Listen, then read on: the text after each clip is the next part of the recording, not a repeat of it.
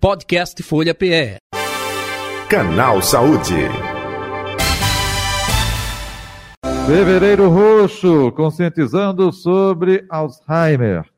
Uma doença cada vez mais presente, diga-se passagem, na população brasileira. Alzheimer é mais comum no público feminino, a partir dos 60 anos em média. Para alertar sobre a doença, que vem em curva crescente, não somente no Brasil, mas também no mundo inteiro, foi instituído fevereiro como o mês de conscientização da doença. Nós estamos é, com o nosso convidado, Dr. João Gabriel Ribeiro Gomes, que é neurocirurgião. Dr. João Gabriel Ribeiro Gomes, muito boa tarde. Prazer tê-lo aqui mais uma vez com a gente. Seja bem-vindo. Tudo bom com o senhor? Boa tarde, Jota. Boa tarde a todos os nossos telespectadores. É um prazer mais uma vez estar aqui tentando ajudar as pessoas com informação sobre saúde. Perfeito, justamente falando do Alzheimer, sobre o fevereiro roxo. Doutor, é, vou até é, é, lhe perguntar, por quê? Não é? Antes não se tinha um conhecimento de Alzheimer, se falava de fulano está caduco, está é, com problema, e de um tempo para cá, Alzheimer, e aí muita gente diz assim, ô Jota, tudo que é demência é Alzheimer, Aí justamente eu vou repassar essa pergunta para o senhor, para o senhor esclarecer o nosso ouvinte e também o nosso espectador. Perfeito. Então, o que é que acontece? Primeiramente, a gente sabe que antes as pessoas ah, morriam mais cedo, né? Antes de ter antibiótico, de ter tratamentos oncológicos, as pessoas morriam antes de desenvolver demências. Então, por isso, um dos, um dos motivos que cada vez mais há um aumento do número de casos é que cada vez mais os seres humanos têm vivido mais tempo. A expectativa de vida vem aumentando. E se você for olhar, conforme vai se aumentando a idade dos pacientes ou a faixa etária, acontece que vai se aumentando o risco. A gente sabe que pacientes acima de 60 anos eles têm um risco. Acima de 70, um risco maior. Acima de 80, ainda maior. Acima de 90, ainda maior. De tal forma que vai se aumentando. Outro motivo de que é uma, é uma doença relativamente nova quando comparado com os outros. Então, foi um, um, um psiquiatra alemão chamado Alzheimer que em 1906 descreveu essa doença. Então, é uma doença que tem um pouco mais do que 100 anos de descrição, de estudos. Então, além de ser uma doença nova, as pessoas vêm morrendo mais tarde, por isso que cada vez mais a gente vem se falando mais desta doença. Entendi. O doutor João Gabriel, até, até aproveitando essa sua fala, é, 1906. Opa, isso na medicina é um curto espaço de tempo, né? Agora, é, ela engloba é, é, todas as é, é, doenças mentais? Não. Eu falei aqui que no ditado popular se fala de caduquice. Ainda existe caduquice, que é a demência, ou, ou não, é, é Alzheimer de fato. Até como não. identificar o que uma coisa e outra coisa, hein? Perfeito. Então, não sei se você lembra também que o pessoal usava muito o termo chamado esclerosado, né? Pronto, ah, perfeito. Fulaninho verdade. está esclerosado. Verdade, verdade. Na verdade, existe uma série de, de demências. O Alzheimer é um tipo de demência e é a demência mais comum. Mas a gente tem demência frontotemporal, nós temos as demências vasculares, nós temos vários tipos de demência que também podem acontecer. Então, quando o paciente começa a ter uma alteração cognitiva, ele tem uma demência. A principal é Alzheimer, mas a gente precisa fazer o diagnóstico diferencial entre o Alzheimer e outros tipos de demência. É muito comum na demência vascular, por exemplo, ou seja, o paciente tem doença vascular, o paciente tem isquemias no cérebro, tem áreas de isquemia no cérebro. E cada um, cada subtipo de demência, por afetar áreas distintas, acaba que tem um quadro clínico diferente do Alzheimer. Então a gente sabe que, por exemplo, o Alzheimer começa impactando muito a memória, a memória principalmente recente. Ora, começou uma demência, onde o paciente está tendo alucinações, alteração agressivo, é, tendo outro tipo de, de quadro clínico que não seja esse, possivelmente deve ser um outro tipo de demência. Por isso que é importante sempre avaliar e investigar com o um profissional adequado. O senhor falou agora há pouco fazer o diagnóstico, o exame, é, existe algum exame específico? É, é justamente é, por um processo de eliminação? Opa, não é, é esclerose, não é isso, não é aquilo, é Alzheimer? Perfeito. Então, o diagnóstico, ele não tem nenhum, só tem um tipo da gente fechar o diagnóstico realmente, que é com o histopatológico, ou seja, com a biópsia cerebral mas ninguém realiza biópsia cerebral. A gente utiliza uma série de exames para que a gente possa, quanto maior for o número de exames, a gente conseguir dar um diagnóstico com maior certeza. O primeiro ponto, por exemplo, é o exame clínico, é a história, ver se bate com Alzheimer, uma doença que evolui ao longo do tempo, não é uma doença que a pessoa vai dormir bem hoje e amanhã acorda ruim. É uma doença que vai evoluindo ao longo do tempo. Além disso, tem exames de imagem. Então, a gente pode lançar mão de ressonância, a gente pode lançar mão de estudos de perfusão cerebral, como o PET. Também podemos medir algumas proteínas no líquido que banha o cérebro. Então, quando você tem uma história clínica que é sugestiva, com uma ressonância mostrando também a atrofia do hipocampo, que é uma coisa que pode estar tá, tá no Alzheimer, mostrando a hipoperfusão cerebral difusa em áreas específicas, é, mostrando aumento de proteínas que estão esperados no Alzheimer no líquido, quando junta isso tudo, a gente acaba fechando o diagnóstico. Então, é um, é um somatório. Não tem um exame de sangue que você faz, coleta o exame Entendi. e já mostre que o paciente tem Alzheimer. Entendi. Outro detalhe também que eu gostaria de colher a sua opinião, é, doutor João é, Gabriel. É, é uma doença progressiva, é, ela não regride, ou seja, fulano começou a doença, vamos é, tratar, dar remédio para que ela volte como era antigamente. Não existe isso?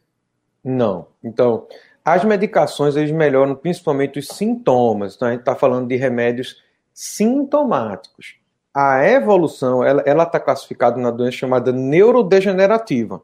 Ou seja, é uma degeneração do cérebro que geralmente é progressiva. Obviamente que há uma tentativa da medicina cada vez mais forte de se tentar encontrar uma medicação que consiga pelo menos frear a evolução.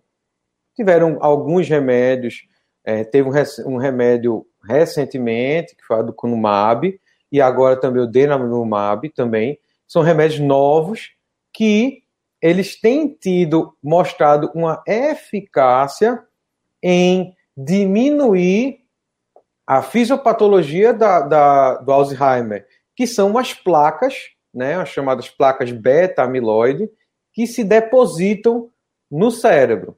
Então, esses remédios eles tentam atacar essas placas, tentando diminuir essas placas, fazendo com que o paciente tenha uma melhora. Ainda está em estudos científicos, ainda é uma coisa muito incipiente. O aducanumab foi bastante questionado por uma série de problemas no estudo científico dele, então são cenas dos próximos capítulos. Mas é uma doença que espera-se que ocorra uma evolução devido à degeneração do cérebro. Perfeito.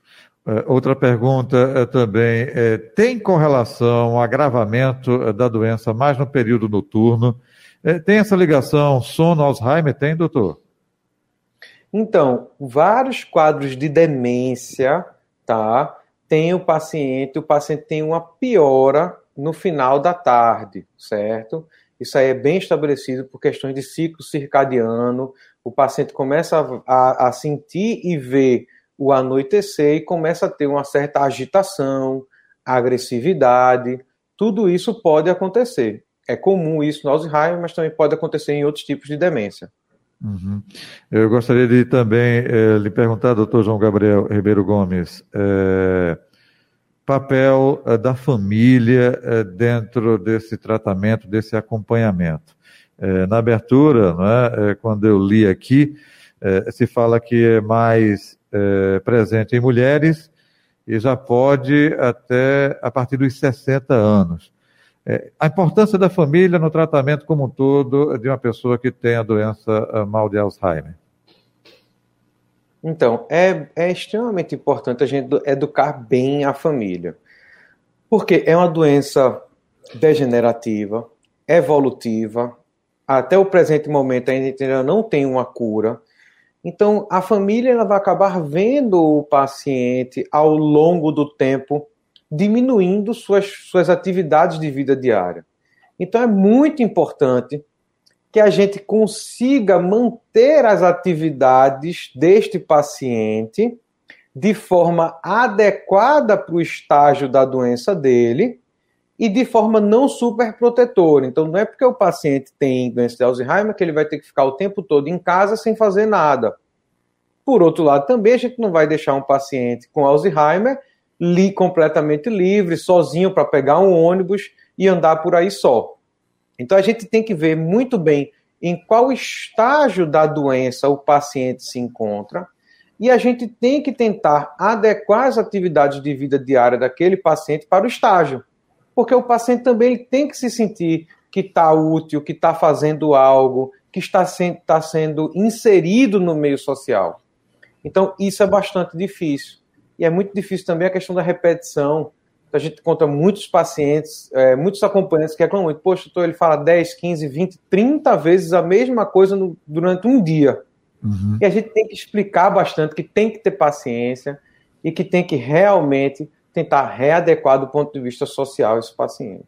apesar da doença ter é, um norte, né? ou seja, opa, é, reações, sintomas, mas cada paciente é algo diferente.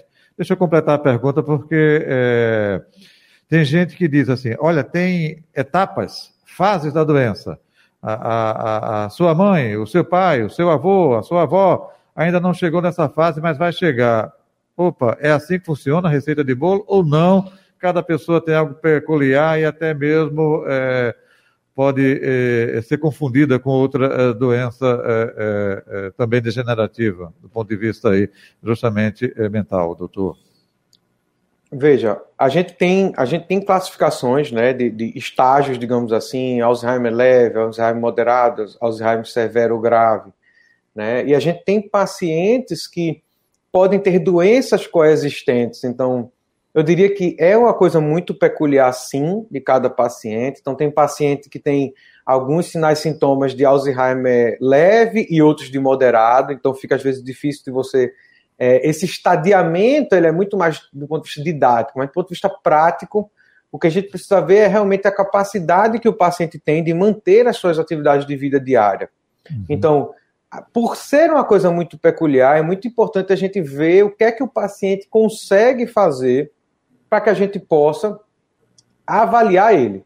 Obviamente, como você disse, às vezes o paciente, digamos assim, tem um estágio leve da doença, está tendo uma evolução muito lenta, ou seja, está indo bem, a gente está indo feliz, de repente o paciente piora de uma hora para outra.